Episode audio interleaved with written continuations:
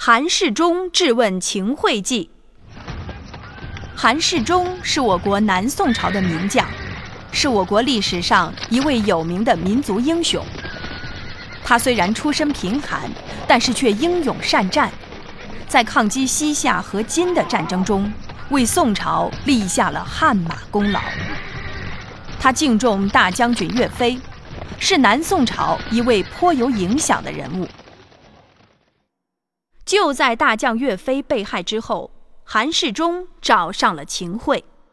哟，这是什么风，把韩大人给吹到我的府上啊？少跟我打官腔！请问秦大人，你为什么要杀死岳飞？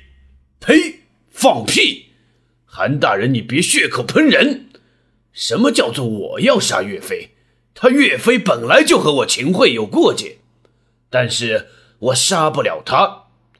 像你和我，还有岳飞将军这样的大臣，谁也杀不了谁。能杀我们的也只有一个人，就是皇帝陛下。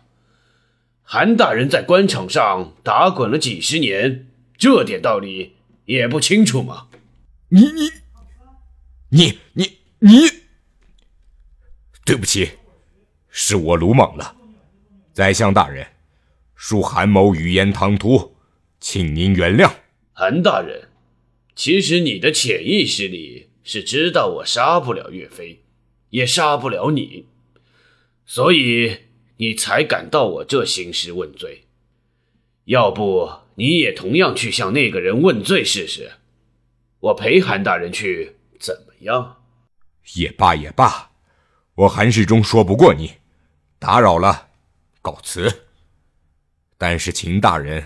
你记住，岳飞将军一生为国，他的功绩不是小人几句话就可以磨灭的。告辞，韩大人，那你也知不知道一个道理？君要臣死，臣不得不死。如今我也算是在皇上面前说得上话的人。